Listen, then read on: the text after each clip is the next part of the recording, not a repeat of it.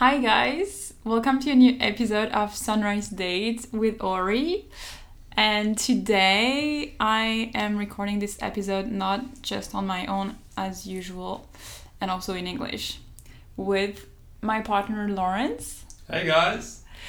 So, we are going to answer a couple of questions on relationships and like talk a little bit about our relationship and just give you a little bit of an insight of a healthy relationship because I think we do have a really healthy relationship. It doesn't mean a perfect relationship, but I think that, yeah, I just want to share a little bit about all of this with you guys. So, we are going to start by um, telling you like a little bit of how we met and like each each side of the of the story. Yeah. Um, so, do you want to start your side or do you want me to start? You start. Okay. So we okay. So I said previously in podcast uh, pre- previous episode that I was traveling uh, in 2019. So I did a little bit of traveling around the world and then I decided to um, settle a little bit in Guatemala. And I was working in this I don't know I don't know how to say this. It's not really a hostel. It's like a place where you can stay on the beach where s- like yeah, it's pretty much a hostel. yeah, or like bungalows and stuff like that. Um, and I was working at the bar there. So I was working like, I don't know, six days a week for five hours a day. Um, and it's it's not a place where like a lot of people go. It's not a place where there's a lot of tourists. Like it's it's a very um I don't know how to say that in English. Like it's not very close to It's very remote.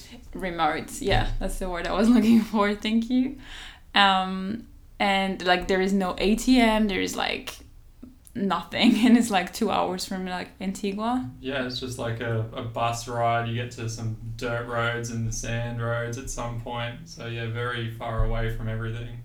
yeah and you get there and it's just like sand so um like people come there usually because it's a really great surf spot and i think that's why you came there um so yeah i was i was working at this place and i think um no i know. It was on the 22nd of december 2019 i'm not gonna pretend i don't remember dates.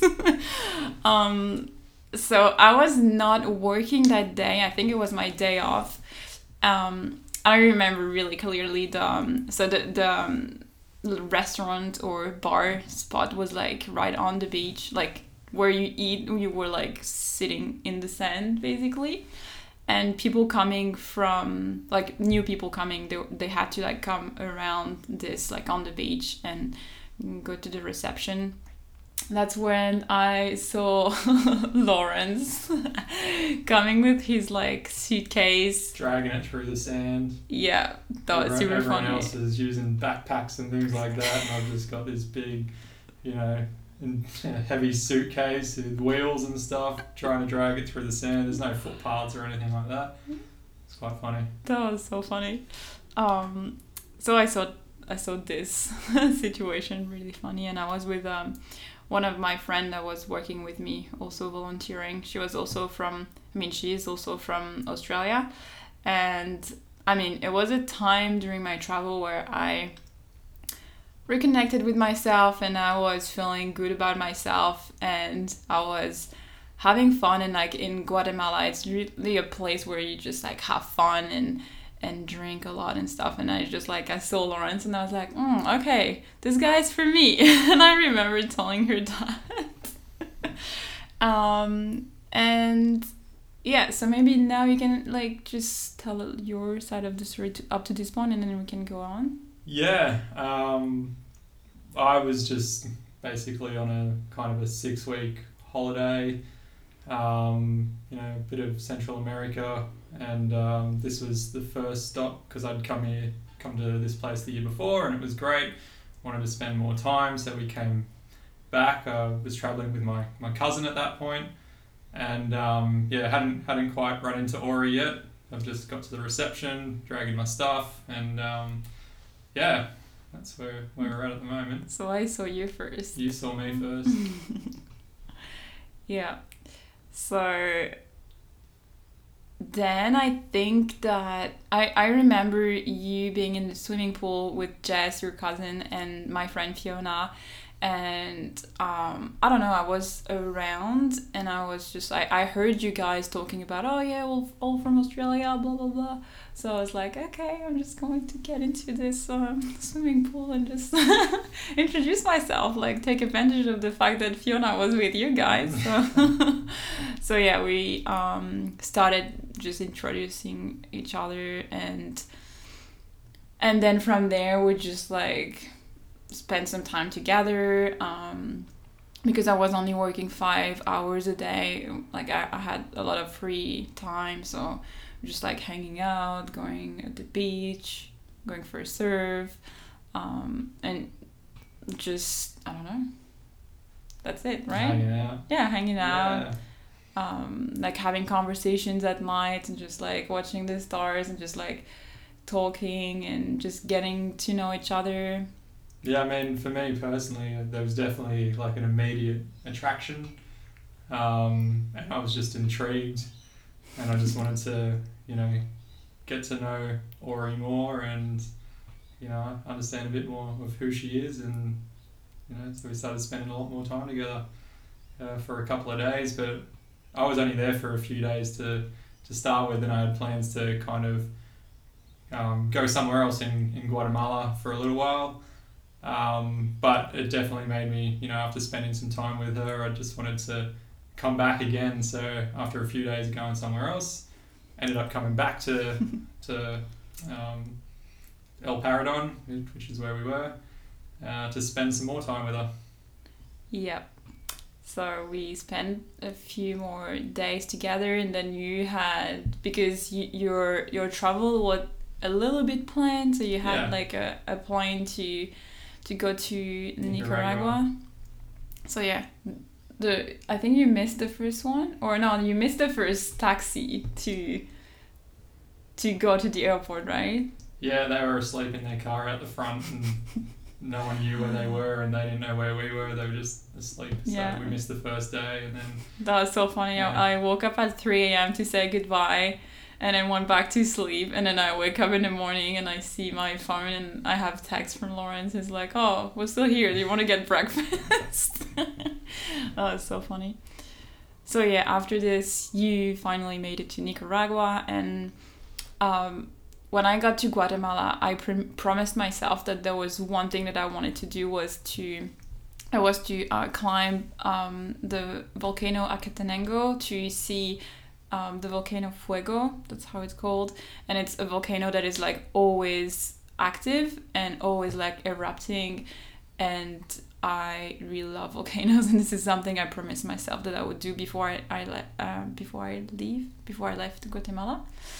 So I took the time to do this, and then I planned to meet you in Panama after your time in Nicaragua. So I flew to Panama. We arrived there pretty much at the same time. yeah, And yeah, from then on, we just spent, I don't know, maybe two or three weeks. yeah, close to that, Just- two or three weeks, just, Just- traveling around Exactly.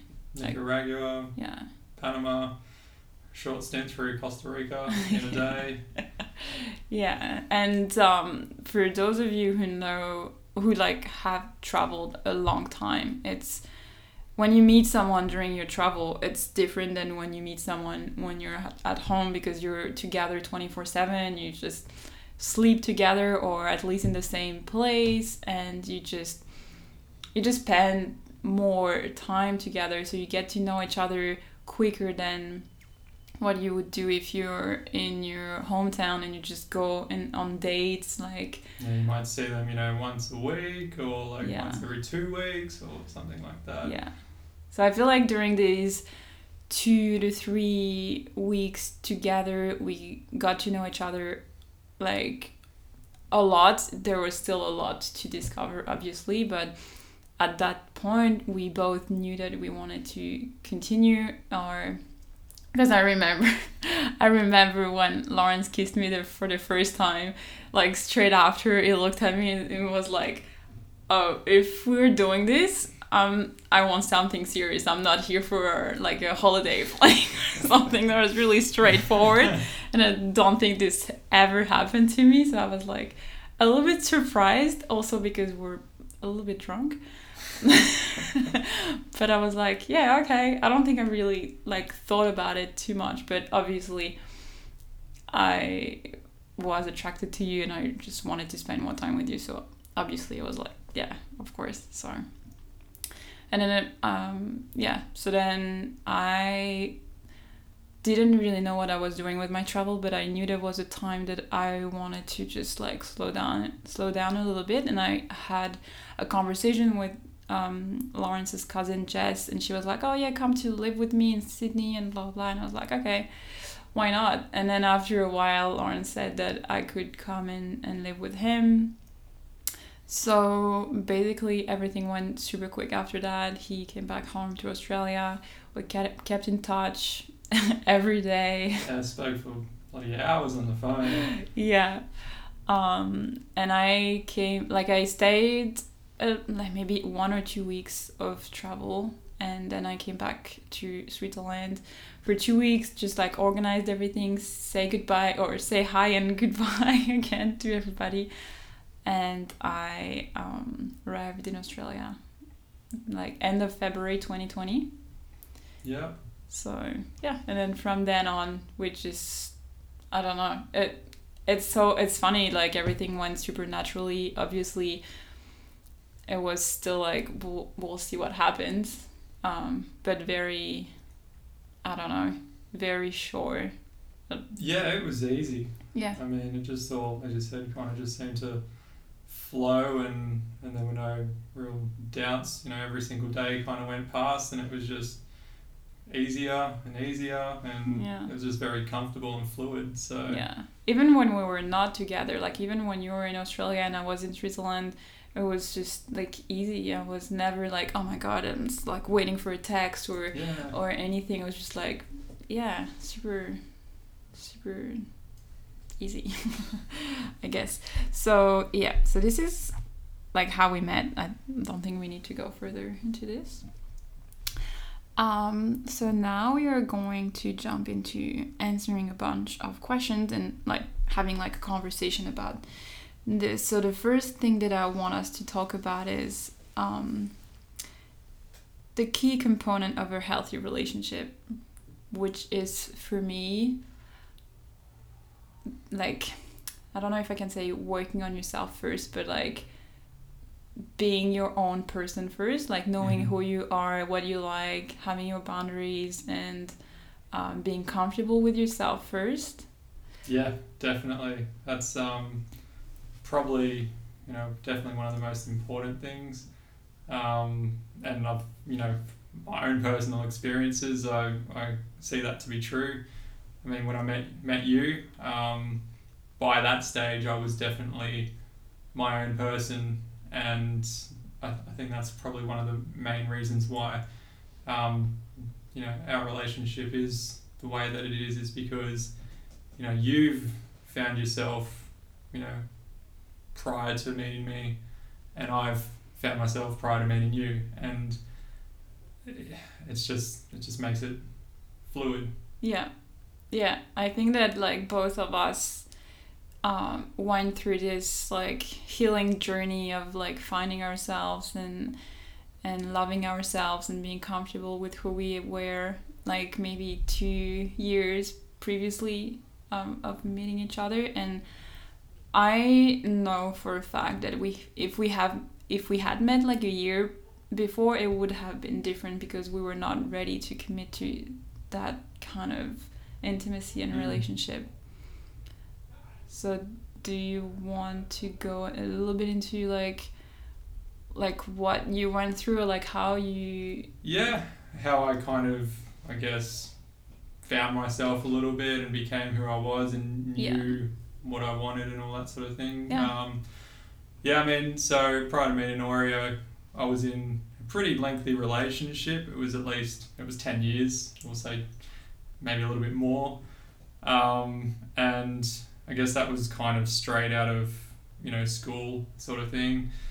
and you know, I, I just it wasn't a it wasn't a healthy relationship. Looking on it um, in hindsight, um, from both sides, it was just yeah, I, I definitely wasn't myself. I the yeah the relationship was just kind of jarring. Um, I never had time for myself to really find who I was.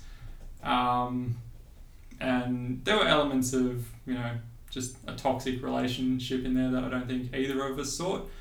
Uh, saw, and I think um, it's it's better that it ended. Um, and coming out of that relationship, it was only then that I saw that there were those toxic elements. Um, you know, I was told by people, um, but I just didn't listen. Yeah. Which is, it's funny. It's so hard that to see those things, even if it is pointed out, you just you can't see that. Yeah. Um, but it just got to a point in the end where um, it it just ended. Um, just because I guess we were both sort of fed up um, with it, and uh, yeah, so it was that was probably the main catalyst for any kind of change in in who I was um, around relationships, and then after that, I had a few years of um, kind of figuring out who I was and what was sort of working um, and not working, and I think I kind of became a little bit more, uh, I'll just say, emotionally mature um, and a better communicator because um, I think that was definitely a shortfall of mine in any any any of my previous like relationships or anything. Yeah. It was just lack of communication and openness and honesty. Um, so yeah, from a couple of years or a few years after that, um, I think that's probably where I grew a bit more as a person and learned a lot. Um, just myself by doing what I wanted to do and putting myself before others um, definitely enabled me to kind of see those things clearly and, and grow a bit. So that was my own kind of journey, I suppose. Um, and then, yeah, met Ori when I felt, you know, when it seemed to be the right time. So yeah, and like going into a new relationship with that already done, it's like a life, like it's game changer. Yeah, exactly. And as you said, if we met maybe even a year or two years earlier, I wouldn't have even been ready there. Yes, I would have come out of a terrible relationship, but I, you know, I needed to go through healing, yeah. um, all that sort of stuff. But then I needed time to grow and to learn from that previous relationship. Yeah. So yeah, it was it was good timing, and yeah, I don't know, I was still kind of guarded up until that point when I met Ori. I like uh, created my own little checklist in my head because I, you know, I was I was hurt from that relationship, and I made a checklist whenever I met somebody or came across somebody. I had, you know, I was I was putting little red flags against them for certain things, or or like completely just cutting them out because I I experienced bad things with those. Um, but by the time I met Ori, you know, I still had that list in my head, but um, it was just crazy. I just never felt anything like that, and it kind of blew that that those fears or um, that whole list or that safeguard away because I don't know. I've just never felt anything like that, and I just felt comfortable. Yeah. So that concept just got blown out of the water, and uh, yeah, here we are. Seems to be doing well for me. Yeah. So I do have one question about what you just shared. Um, how like how did you um, start to like being more open with your communication and um, like how did you become more emotionally mature by yourself? Like what what was the I honestly, I like it was looking back on that previous relationship in areas that just wasn't working, and one, as I said, one was communication, and it was just trialing it with. I just thought, you know what? What's the point of not sharing my feelings or like, you know, holding back or or, or whatever? Um, it obviously didn't work. I'm not saying like it wasn't only if I met a new person, it was like I'm going to be more honest. It was just other aspects, even just be you know people I might work with or Mhm. family members or even friends, and just try and just instead be more open, share a feeling or something like that, and see how it goes. And I just found like one little step at a time of sharing something and being open about something, just seemed to feel really relieving and good and like if there was any kind of stress in my life and I just took that kind of leap of faith to share something and open up, it just felt like amazing. Yeah. So I thought, okay, if that one felt good, that thing that I just shared felt good, maybe something else will. Yeah. And from there, it was just like, well, if one thing feels good, the next thing's probably going to feel good, and just grow and grow and grow, and Mhm. you test it with everything, and uh, yeah, it just seemed to lead me to a belief of um, pure openness and honesty, um, and really don't hold on to anything because there's no point. It just stays there and builds up, and you get stressed and anxiety and whatever. And Yeah. I've been trying to cut stress and anxiety out of my life, you know, as much as possible since my previous relationship, and I just found that was a big one. So yeah, it was just step by step. You just try little things, Yeah. and you grow as a person. Yeah. Well, that's how I found it anyway.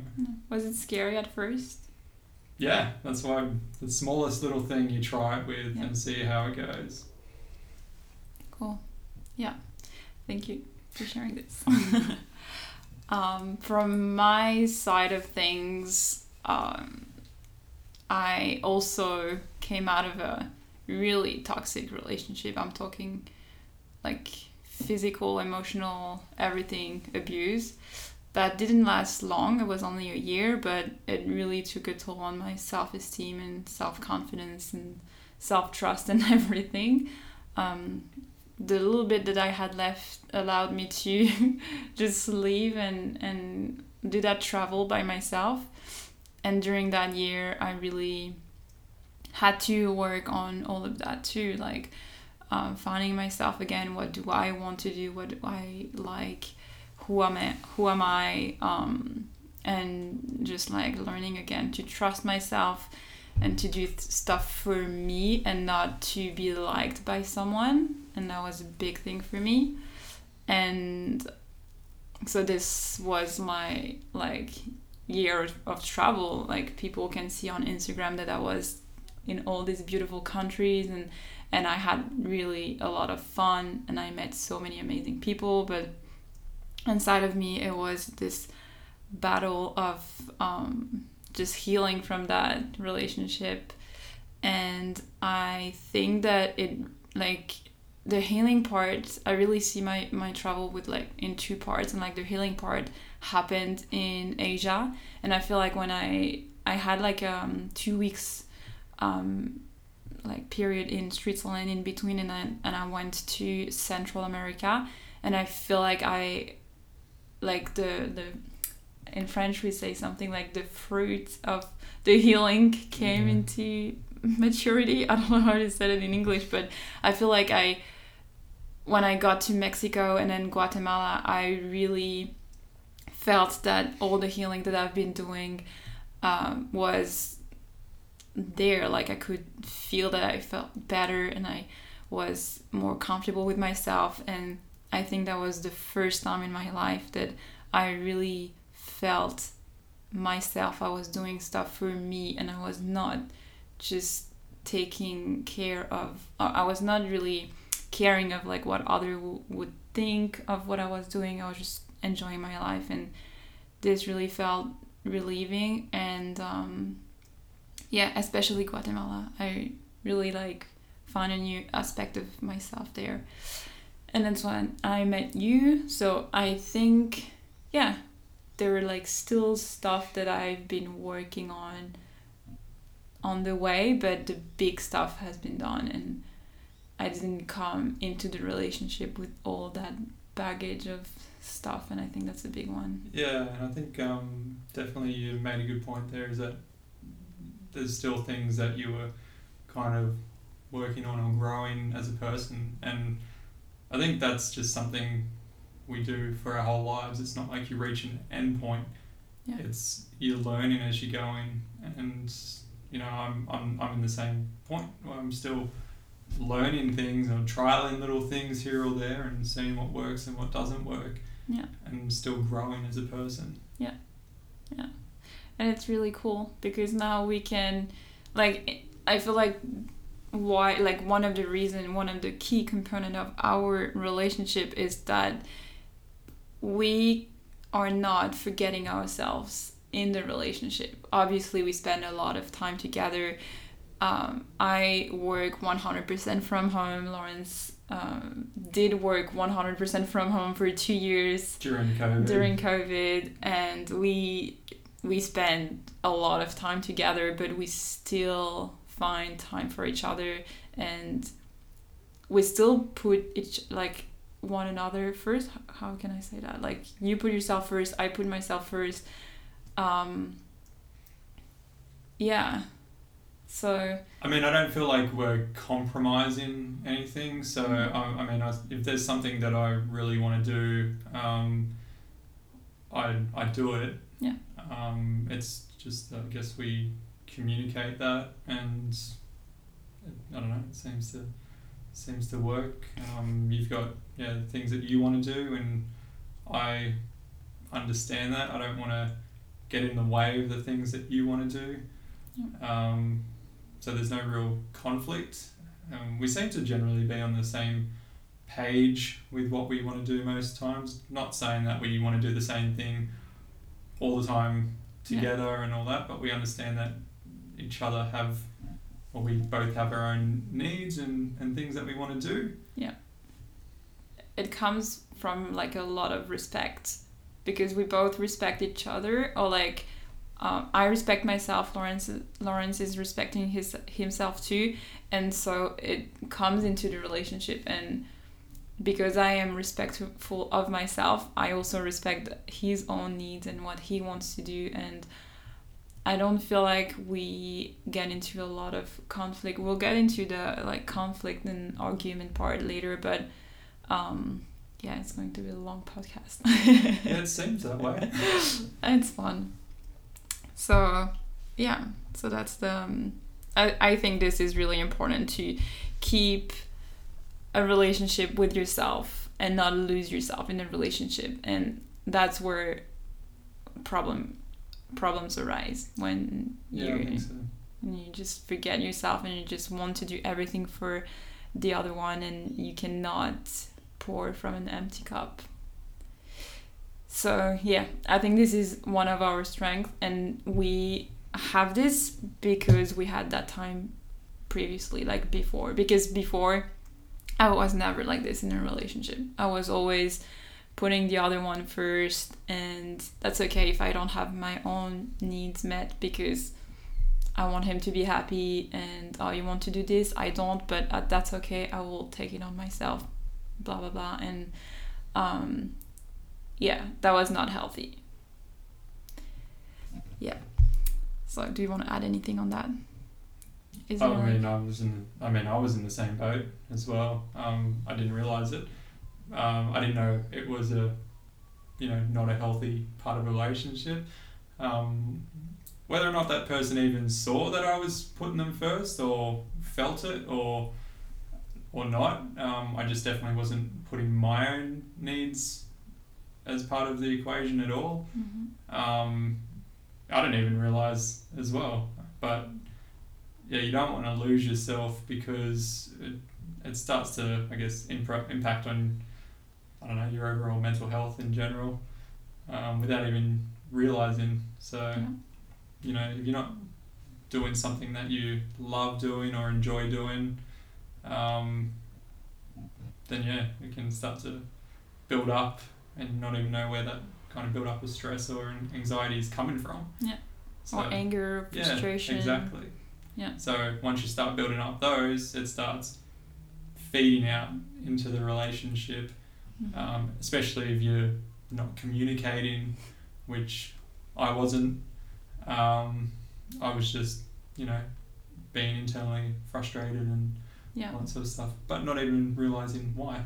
Yeah, exactly I think communication is like a big one because that's, um, that's the next yeah. one I was going to jump into. I think.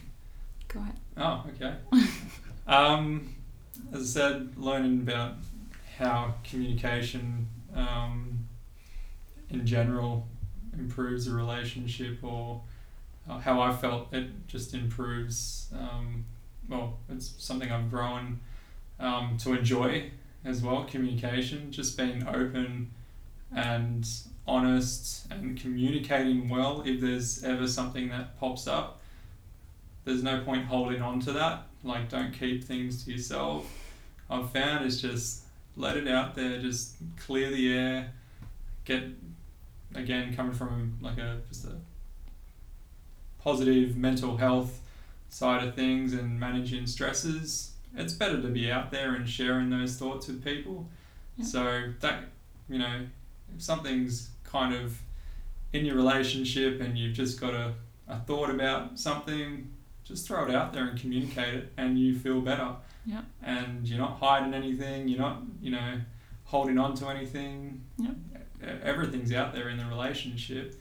You just, just it, again, it just makes everything easy. Yeah. So if there's anything that you're you're thinking about, just yeah, throw it out there. Yeah. Yeah. And um, it starts I, I think really everything starts with yourself so i was someone who was not communicating in my relationships whether it was with a partner or friends or my family or like anyone but i was also not honest and communicating with myself and this was one thing that you worked on after your relationship but that was something that i didn't and that's something i've been uh, working on while I was with you. So I, I um, started working on communicating with myself and just asking myself what I feel and stuff because emotions is like a, a big part of it for me, especially. Um, and I think that being with someone that is as open as you, it allowed me to just be the same and just like communicate as well. And I know that I made a lot of progress like um, during the relationship because I was sometimes surprised at the beginning how open you were of like sharing Mhm. stuff that were that was going on for you and I really really appreciated and I noticed like the the good it was making in the relationship and that's that yeah slowly you didn't push me or anything um, i remember like times at the beginning of the relationship where you you were just like super supportive but you were like i know there is something you need to say so um, just like being so supportive and so nice it just like allowed myself to just jump Yeah, I think that's like um, the other aspect of the communication is not just being open and honest, but it's being kind of in an environment where it can be received as well. So it's a two way stream.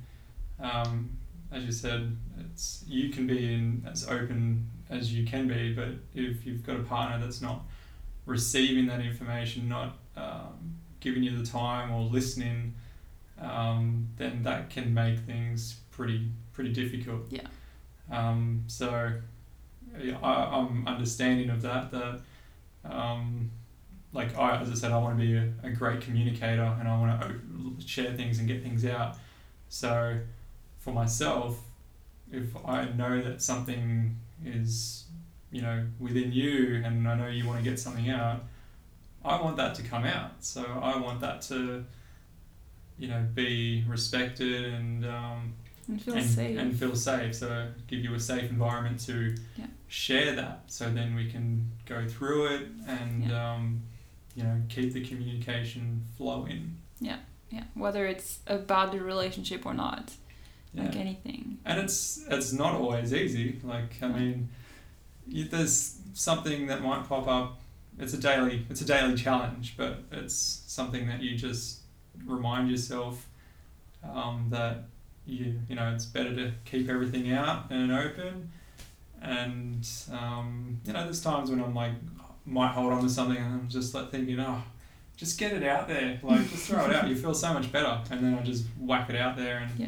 I know that it's going to be received in a you know positive way um, from Ori, and you know I just remind myself that if I'm struggling with my communication on a particular day, and and it's always received well. It's always Mm. it's just a nice environment. Yeah. So yeah. Yeah, both feeling safe to share and to open up and be vulnerable about anything. And yeah, that's really um, something that was new for me. And that is like, I don't know, this is the best. Yeah, yeah. Um, and it's it's different with whatever topic as well. So, Yeah.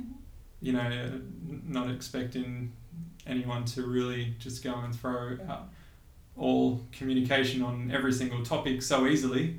It's um, you know, you start with something that's smaller. You be hon- honest about something that's smaller, and it just kind of builds and builds, and you can test the waters um, with how it's received as well from your partner. And obviously, if it's received positively, then you know maybe next time you can share a little bit more as well. Yeah.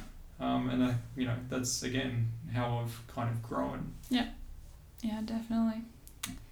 Um, so I think we had a question about communication from someone that maybe we can answer now.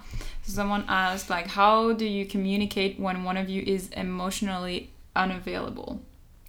Um, so like obviously communicating when it's like a good day or like we're both feeling good and we just need to talk about something it's fine but like i know that like the other day something happened and i felt emotionally um, triggered and i had to work through this first before i was able to come into uh, communicating with lawrence and like telling him what was going on to not just jump back at him. Because i was angry and frustrated i just had to go through the emotion first um, and I think it's just part of the communication as well, like being able to tell your partner that you're not available at that time to have that kind of conversation or and just like saying it with a lot of respect and love um, and i think that if you do this it must be well received and if it's not well it's not your problem.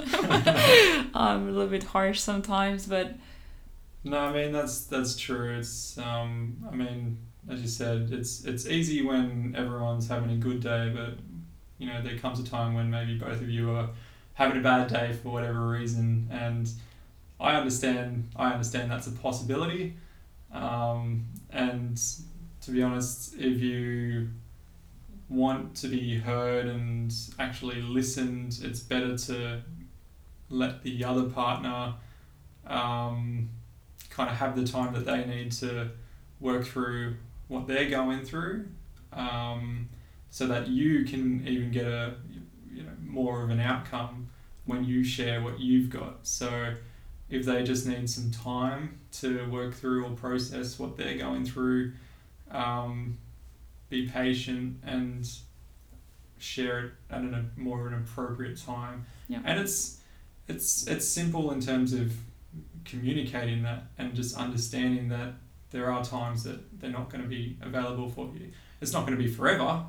Yeah. Um, and if it is for whatever reason, then that relationship's probably not going to work.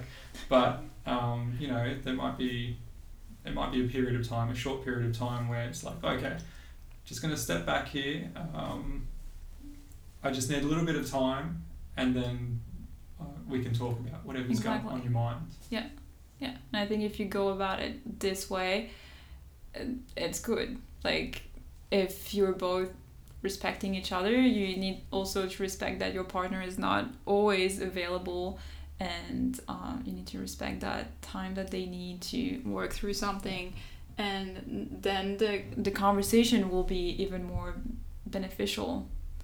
Um, so yeah, I don't know if it happens a lot to us. I think I know that it happened in the past. Like I, I remember it's usually me when I'm like, okay, I need to go through something and I just like take my journal and, and get into the office and just I need to work on something and then I can come Um, Yeah. or you would just tell me, oh, I'm just going for a surf or something like that, and when you come back, we can talk about about it. Yeah, but there's I think there's also a scenario when maybe the person doesn't know they're emotionally unavailable, but they might be thinking about something in their minds and they might be like blocked um, unknowingly that that you know that their partner is trying to communicate something with them Mhm. and they might just act out in frustration or something like that. Um, maybe it's just about, you know, they might need time if they've acted out in frustration. Maybe they just need ten minutes for, you know, the realization to sink in. is like, oh, I think my partner was actually trying to talk to me, and I've just acted in this way. So, your partner may not be aware that they're emotionally unavailable as Yeah. well maybe give them time to realize or if they don't realize at some point then bring it up and actually call them out on something because they still might not realize and just be like Yeah. hey i just wanted to talk to you earlier about something but you acted out or lashed out at me Yeah. um, you know how do you feel about that do you do you acknowledge that you acted out or um, are you available now to talk to my thing like just understanding because everyone's different. Everyone Yeah. behaves differently, reacts differently. But again, communication, talk about it. If you feel like your partner has acted in a way that they're emotionally unavailable, just talk about it. Ask them. Yeah, yeah, definitely. And I think it like in our society we we are like programmed to act and to react out of like an emotion or like when we're triggered. Instead of acknowledging that we are feeling that emotion that it's just an emotion that it's just going to pass and then we can talk about it. And most adult like unfortunately are acting this way. And i think it comes down to knowing yourself knowing your emotions knowing your triggers and knowing when when you're emotionally unavailable to have a conversation or um, and just being able to not like for example if you feel triggered and you're frustrated like i felt the other morning instead of like yelling at you and telling you that uh, i don't know something i don't know and i just like let you go you do your stuff i go through my stuff i go through my emotion and i notice oh like uh, yeah I'm, I'm feeling this why am i feeling this what is like what does it mean and and then when i figure it out i can come into the conversation like have a conversation with you and telling you calmly and not telling you stuff out of the emotion because when i do that it's not going to be received from you you're going to feel attack Yeah. attacked Yeah. So, And and as I said, that the uh, people that may not realize that they're emotionally unavailable. I know that happens for me quite a bit. Not quite a bit, but every now and then where you might be trying to talk to me about something and then I just not realize and then I five minutes later I'm like, oh, hey Ori, what do you want to talk about? do you have an example Ah, I can't remember. It happens every now and then, but yeah it's not something I focus on, but I, I do realize it happens, but usually, you know, five minutes after a time or something like yeah that. So sometimes I just need time for something to click in my head and be like, what did you do that for, you idiot? um, okay. So let's answer a few questions now. Um, one other question that we got was What did you tell yourself when you first met? so for me, I think, well, I, I didn't tell myself, I told my friend. I was like, well, when I just saw him, I was like, he, and I know when I was traveling, I wrote down on a paper exactly what I wanted in a partner, and like physically, that was like on point. Obviously, I didn't talk to him yet, but afterwards, um, I felt really safe, and I I don't think I was like telling myself a lot. I was just going with it, not really asking any question. I was not into any expectations. I was just really enjoying his company and, and talking with him and, and felt really safe, really good, really like wanted and I think that's like basically what I like how I felt or like what I was thinking. Yeah, yeah, no, I, like again, similar thing. It was just like a, it was an immediate attraction. Um, the first thing I was telling myself, and um, yeah, just wanting to to get to know more about her and and that sort of thing. So, I mean, that's what I was telling myself. Yeah. Yeah. Cool. Thank you. Next question. Um, oh, how do we do when we're sexually incompatible? So that's a that's a weird uh, not weird it's a, like a hard question to Mhm. answer because obviously it's not um, something that we are experiencing Well, I think, I I think it's definitely a tricky question, um, and it can be kind of looked at in different aspects. I mean, I still think sometimes, you know, we may be sexually incompatible on a certain day, maybe because of an emotion, yeah um, but it's usually it's it's it's not physical. It'd just be maybe more of a mental block, if any, if it does occur. Yeah. Um, just from from our our experience. Yeah. Um, together. hmm I think in that in that aspect of our relationship, it it always comes down to communication, and I feel like our sexuality went from really good to amazing because we are sharing and we are open and vulnerable in what we like, what we don't like, and even on days where we're like one of us wants and the other one is just like, I'm in my head too much, it's not gonna work. Um, we're really respectful of each other in that sense, and well, yeah, sometimes it doesn't work like what like we want or like we would like it to work, and we just like stop and talk about it if we need to talk about it. If it's just we need to, some time, we're just like, well, we'll try another time, Yeah. or but we are.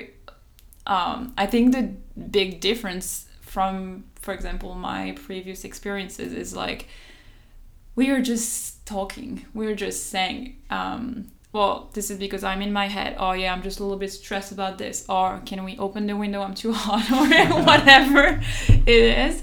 Um, whereas before, it could, like it can happen. Like it's it's a normal thing, I think, and it's not. It, it cannot be like super good all the time, or if it is, just tell me your secret. But um, I think it's important to just like yeah, just like acknowledge it and and just communicate about it so no one feels like oh it's me uh, or like you know something like that. It's like really easy in that kind of setting to be in your head and think it's because of you or or something. So I mean, that's so that's, I guess, the perspective of like our relationship and maybe moments of incompatibility, but then there's the the I guess the other element is, um, you know, maybe two people meet for the first time and you know they go to do the go to do the deed and um, it just doesn't flow or it doesn't work for whatever reason. What are your thoughts about that?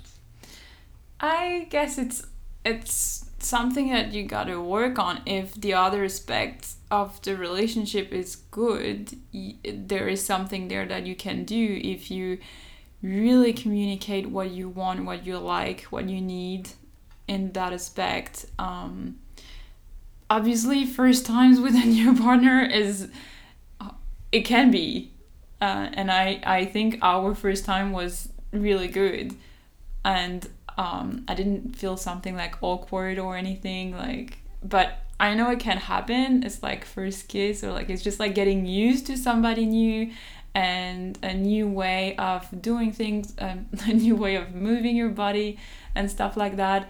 But I guess that with time you can you can like get to know each other better. But I really think um, that for us like having a conversation maybe after oh what did you like? Um, and i know like one of the first thing like the first time we we did it right after we had a conversation and you asked me so okay what do you like? Like uh, and like all of the these questions and like he was interested and i like i was like okay nobody ever asked me that before.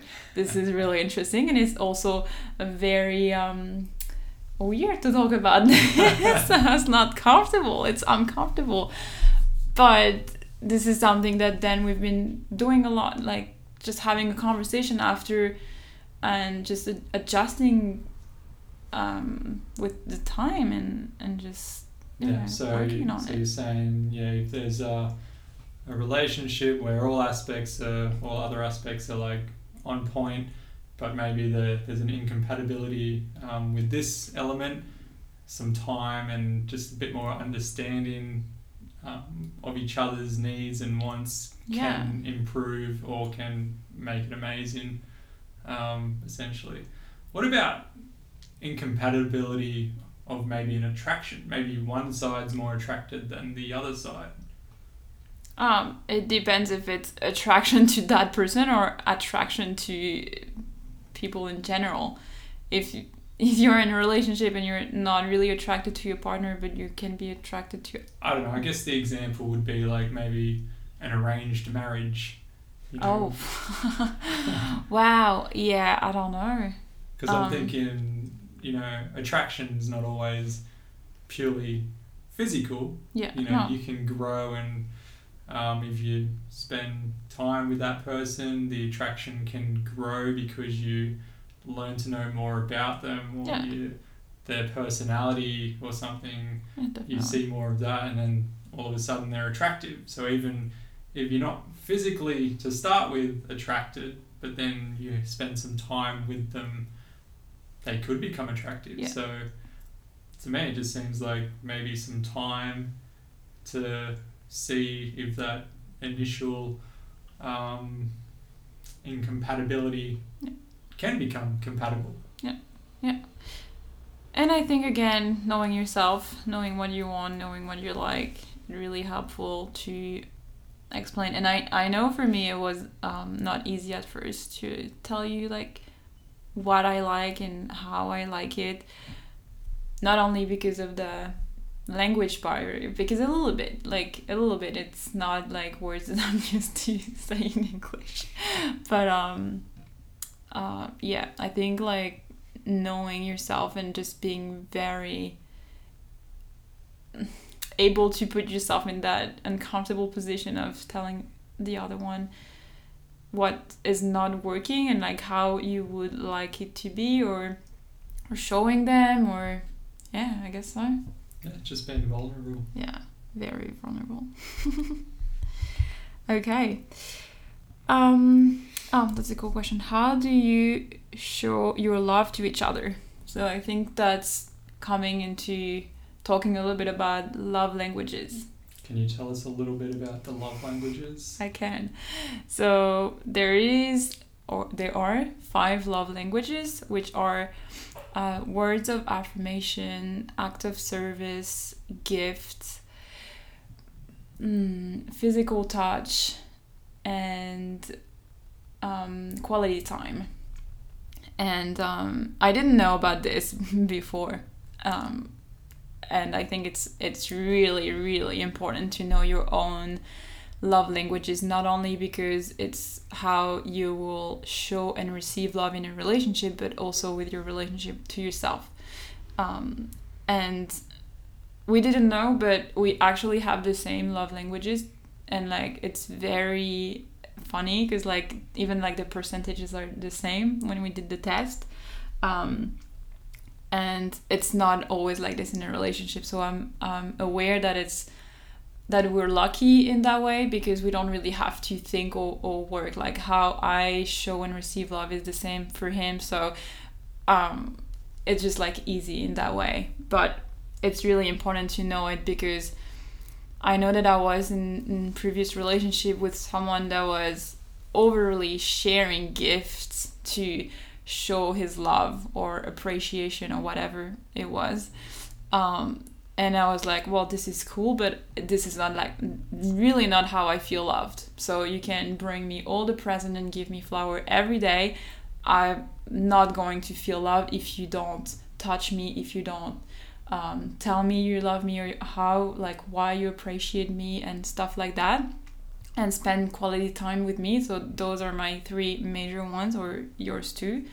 Um, and so in, this relationship didn't really work for a bunch of other reasons, but also because I was because giving gift is not my love language. I was never giving gift except for like we sh- we give each other gift for like Christmas and birthdays, and that's it. Yeah, but the thing is, I don't even think we need to. No, we don't. we could save some money. no, definitely, but like in a relationship with someone is is like receiving love in that way. It's like if I never tell you that I love you. Yeah, right. Yeah. And to be honest, I think like I'm I'm guilty of that myself in in my previous, you know, my lengthy relationship. I don't think I understood what her love languages was, let alone my own.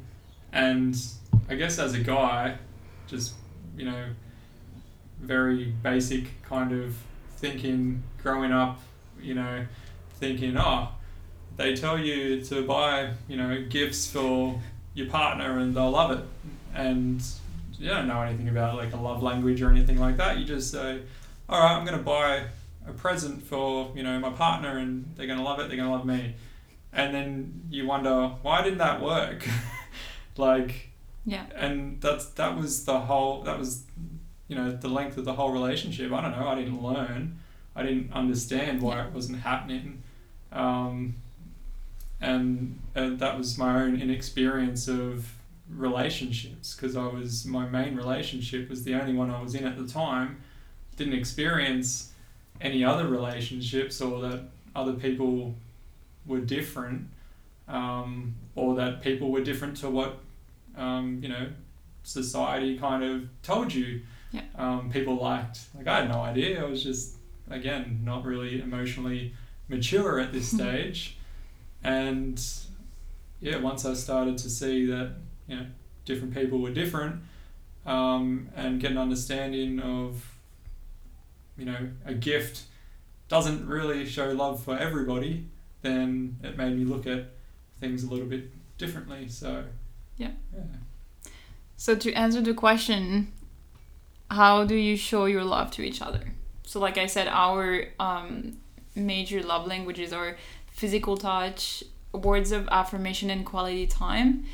Um, so, I know it's funny because I was going to say something that is not in these three. Um, service is probably like my last, or gift is my last, but I show my love by like having food ready for you the next morning if uh, you have to go to work because I know you don't want to spend money or just like eat crap at lunch. So I make sure I try to make sure that we have enough. Um, I make enough at dinner so you have some leftover for lunch, and I usually prepare some breakfast as well and um, that's so that's like a way of me showing my love to you but uh, also quality time i think is our biggest. Like we really yeah. like to spend some well that's it. It's like when we really want to you know spend some time together or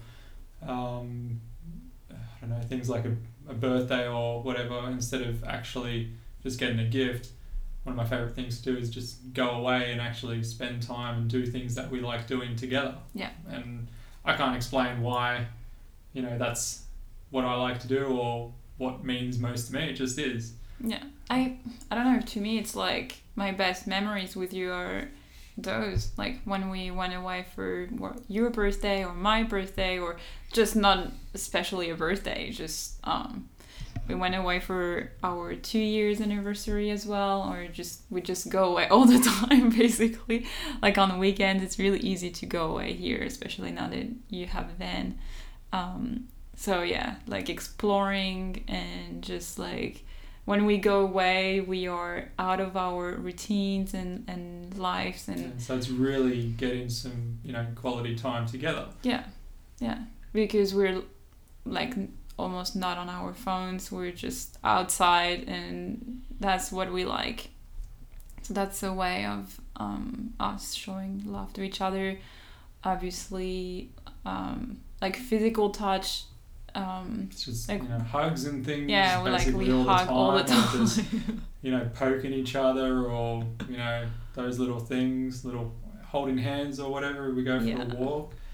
Um, you know, it's all very important, and it Yeah. you know means a lot to both of us. Yeah. So, you know, as Yeah. I said, just poking each other is super yeah. important. Yeah, like I definitely for uh, feel way more loved if you hold my hand when we walk than if you just like bring me flowers.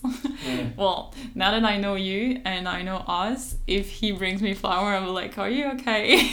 Are you sick?" Pretty much. Um, and what was the other one? Um, words of affirmation. Yeah, Yeah, so Well- it's just constant, well, not constant, but like just letting you know that you know I love you. yeah. Um, Um, and not even just saying I love you, but like I love how you did this, or like thank you for doing this, or just like showing appreciation and um, I don't know, supporting each other as well um, verbally when um, one of us is like going through, through something, or I can't figure out what to wear for dinner because they think they don't look great. oh, I've got no clothes. Oh, everything's going wrong. Come on, we've got to leave. What are you talking about? yeah, he gave You look the, great. You the just- best pep talk. I felt way better. yeah, it happens. Um, so yeah, all like that kind of stuff. Yeah, like yeah, I think that's how we show love to each other. Yeah. So yeah, definitely if you're listening listening to this and you don't know your love languages, I really recommend that you go and and do the test online. It's free and you can share it with your partner or people around you and and just like get an understanding on like how you you work as a person and I think it's really really important. Um next question questions question um, how do you handle fights or argument arguments? So, um, the thing is, we really rarely get into fights or argument, I don't think we like we don't fight. We We, don't definitely fight. have disagreements. disagreements um, here or there, and um, I don't know. For example, maybe earlier uh, today, oh, apparently I left uh, the dishes um, for 24 hours in the sink and didn't wash them wash them up, right? And Ori was very quiet, and I was and I was thinking, I was like, I was cleaning up. yeah, Ori was cleaning up, um, and uh, and and very quiet. Normally, if she's cleaning up and not quiet, everything's normal. But she was very quiet, and I was like, I knew something was up, and I was like, "What's up, Ori? What's up?"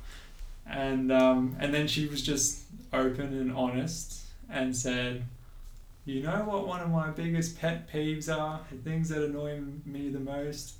It's when someone leaves dirty dishes in the sink for 24 hours and it goes all hard and it's really hard and difficult to clean. I mean, it's so much easier to just rinse it Yeah, when it's right. fresh. I oh, and I completely agree, but I've left it in the sink. So here we are having an argument or a disagreement, and it's just communicating that.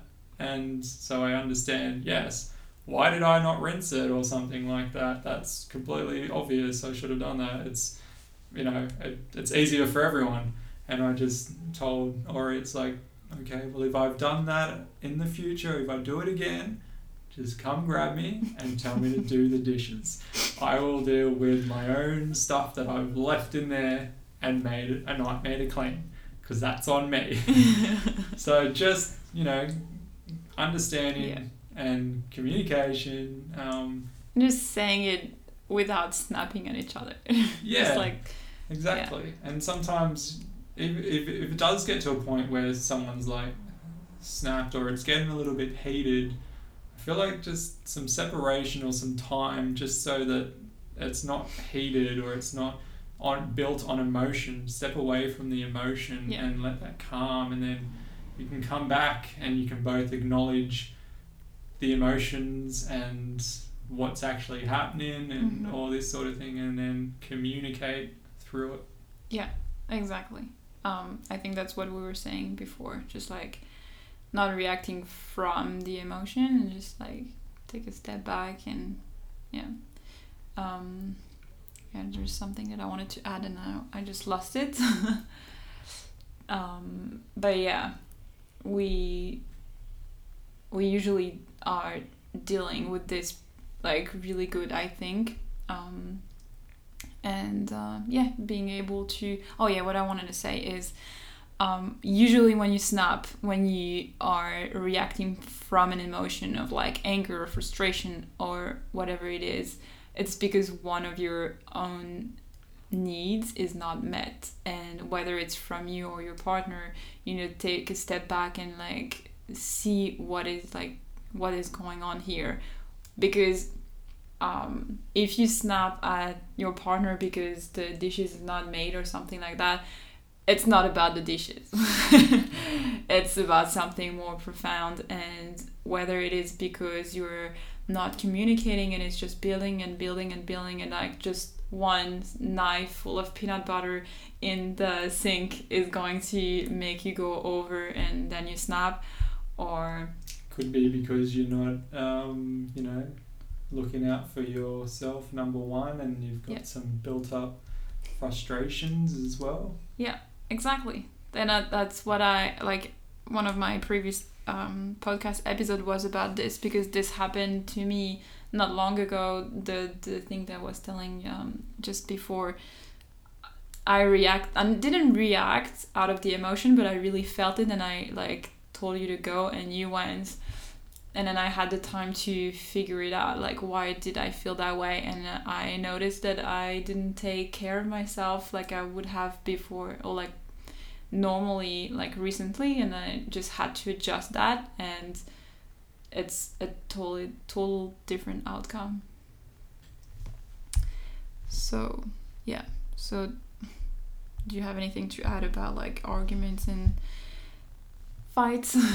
I think No, it's. I, Uh, I think it's trying not to act on emotions probably yeah, the, the, biggest, biggest thing. And when the emotions out of the way, just try and work through it Yeah. and communicate through it. Mm. It's also like respecting each other. Yeah. Yeah. Um, and I know a lot of people will disagree with this because I hear all the time healthy relationship like it's it's um it's normal to fight in a healthy relationship and I really disagree. It's not okay to fight. It's okay to disagree. It's okay to have different opinions, but fighting in the sense of like yelling or or like I don't know. Or just basically verbal or physical abuse, really. Yeah. When This you is start, not- yeah, when yeah. you start raising your voice, that's like a, a bit of a red flag that that Yeah. argument is going into a fight. Yeah. And it needs to calm down. Yeah, exactly. And um, I think this never happened to us. Know? And yeah, and like from my previous relationship, this is a really big difference and something that I would probably not, um, how do you say, like, not agree with or not, like, I, yeah, that's a no for me. That's a red flag. And I think it could really damage the relationship if we start abusing each other verbally even if if it's because of um because of an emotion or something that happened i think it's really important in in in these situations to be able to hold back feel it through on your own and then come back into Yeah. And I think that was something I kind of didn't identify in my previous relationship either. You know, it's kind of it is thrown at you as kind of oh it's normal Yeah. to fight. So then when you're in those heated, you know, discussions or whatever, when it is a fight, and it's like you come out of that, nothing's resolved because you've just been yelling at each other. There's a lot of built up emotion, and it can happen again because you haven't talked through it, you haven't kind of Yeah. worked through it, and then you're just thinking, oh, but it's normal. It's normal to fight. It's Yeah. normal, and then you've got a relationship that's kind of always going through repeated arguments because you've never really sorted it out and you're still Yeah. and in future you know if you i don't know if you build up a an argument so much where you are in a fight it kind of just you get comfortable fighting Yeah. so it Yeah. can easily lead a future argument into a fight it just becomes comfortable it becomes normal and it becomes toxic Yep. That is true. Yeah. And I think if it was to happen to us, we would. I, I know it's not going to happen because we've been together for two and a half years and it never happened. And we. oh we were in lockdown together yes. So we've been living on top of each other for you know two and a half years or whatever, Yeah. and Yeah. yeah, it hasn't mm. nothing's triggered. Yeah. But like we like definitely we would sit down, have a conversation, see what's going on, take responsibility for our own actions, reactions, emotions, and also make sure that this never happens again. And this again, I guess this kind of comes down to also um, individuals um, being able to take responsibility as well. Um, you know, you can have conversations with people and they not believe you or, or they don't see it the same way as you do. Um, and it can lead to another argument, but that's on that person. If they're not taking responsibility for the way that they've reacted Mhm. um, from whatever frustration or anything like that, then that's completely on them. Yeah. Yeah. And I think that's also something that is um, working in our relationship is that we're both responsible for ourselves, our emotions, and like I am. Sometimes, yeah, you get you get angry or you get frustrated, but I'm not gonna say you make me frustrated or you make me angry or you make me sad or whatever. This is my own decision. Like I am responsible for these emotions and and I think that's that's a really big thing. Yeah, and I think um, again, like looking back on my previous relationship and how I may have reacted in the past and not taken responsibility. It's from looking back on those experiences where I can kind of see, hey, this is not right. Yeah. Um, it's it's kind of yeah. I've grown to see what I've you know done um, or reacted in the past and taken that forward with me Yeah. to enable me to see. I guess it's like an emotional maturity sort of thing that's kind of come out of or growing a little bit, being Yeah. able to identify and acknowledge. Yeah, yeah, definitely. Well, one of the questions was what is the biggest lesson you learned from previous relationships? Would you say that this is Oh, the biggest. I don't know. I feel like I've learnt so much Yeah. um, from my previous do you have a relationship. top three? I have a top three. It was um, definitely um, improving my overall communication, um, putting myself first. Um, that's to be honest, that's probably number one. Um, but we'll keep going and um, just taking yeah, taking responsibility for the way you feel Yeah. um, and don't not putting it on other people. It's like it's kind of like um, you know you caring what other people think or um, that sort of thing. It's I don't know. It's just like Yeah. yeah, when you're responsible for yourself, for your emotions and stuff, you just have the power. If you give that power away, that's not good for you. That's not a healthy relationship with yourself. Did you have any? Uh, phew, I have so much too, so many too. Um, so biggest lesson I learned from previous relationships, um, definitely like you putting myself first. and knowing my worth and who I am, what I like, and stuff like that. Um, and communicating, what is like um, also a big one. And if I had to choose a third one, I don't know. Nothing really comes to mind right now, but um, like everything that is said, obviously I agree with because I think we we don't have a similar like past, but a lot of things are like similar in in that in that way. Um, so yeah, and okay, maybe just one last thing because it's long. um, so how do you identify a healthy relationship? Like, what are the like um, yeah I don't know like how how do you know this is a healthy relationship?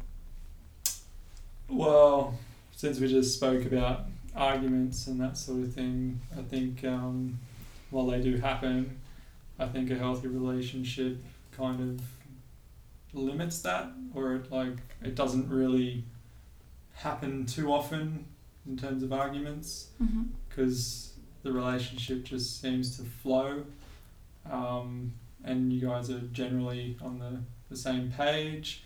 So there's no real, well, there's definitely no physical, there's no um, emotional or verbal abuse. Yeah. Um, to me, that's probably one of the biggest indicators. Mm-hmm.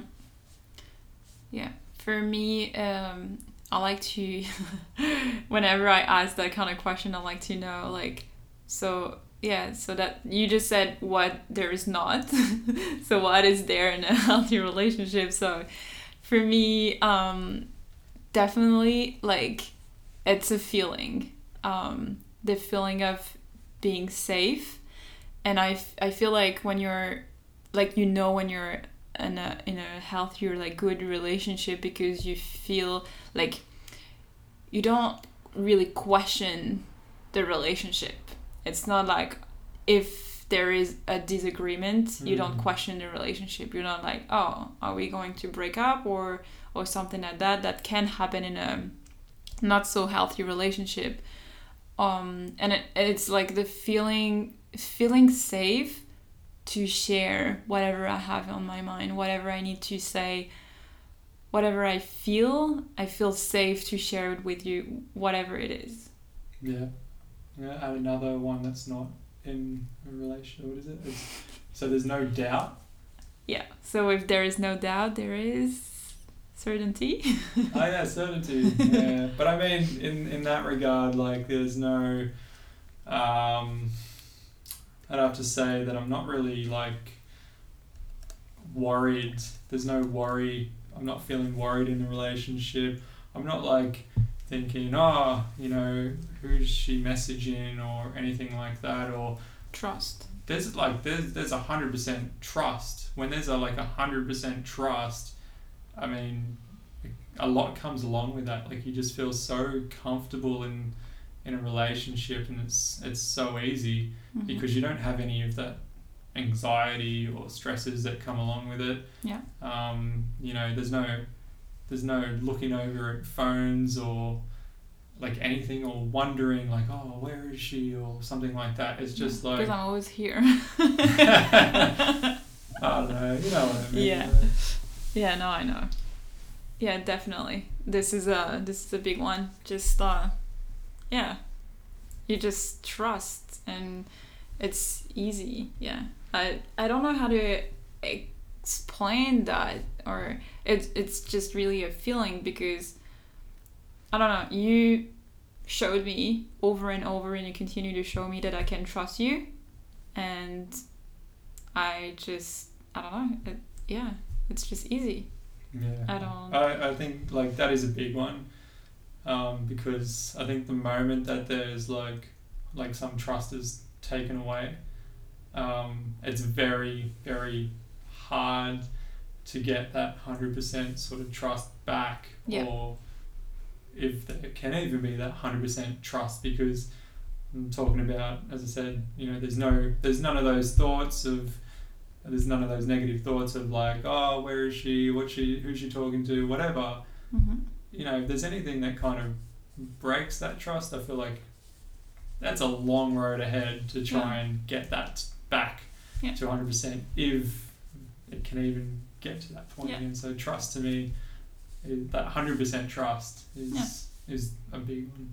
Yeah, and I don't know, like, I, it's you. Like, I've never been used to having someone who is like not home or going away and just like texting me, even if I don't ask for it. Like, so for example, Lawrence will go for a surf with a friend down the coast, uh, like a couple hours away from home, and I'm staying home and.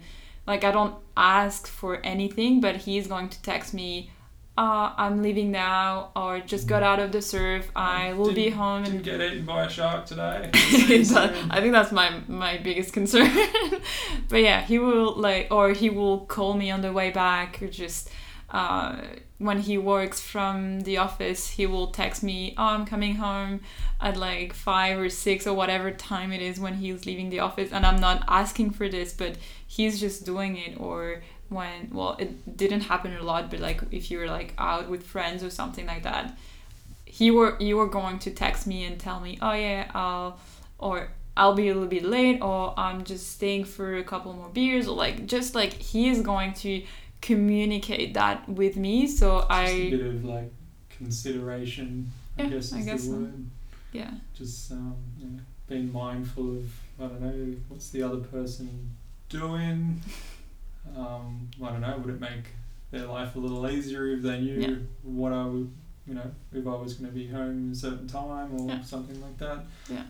For whatever reason, And it's- consideration. this is really nice and it doesn't mean that during that time you're not enjoying your time because you're not like texting all the time you just it's just one message telling me what you're up to and so i can like work around that so this i think really um, helped me build that trust um, well especially that there there hasn't been anything that made me question that trust. So like from the beginning, it's just being building and building and building, and uh, yeah.